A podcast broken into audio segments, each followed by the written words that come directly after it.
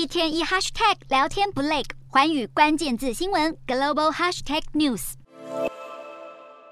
加拿大多伦多和温哥华有将近一千人走上街头响应白纸革命，许多学生都是第一次参与民主抗争活动。同样的场景也在美国哈佛大学上演。中国白纸革命遍地开花，如今越来越多旅外的中国留学生选择站出来声援家乡的亲朋好友。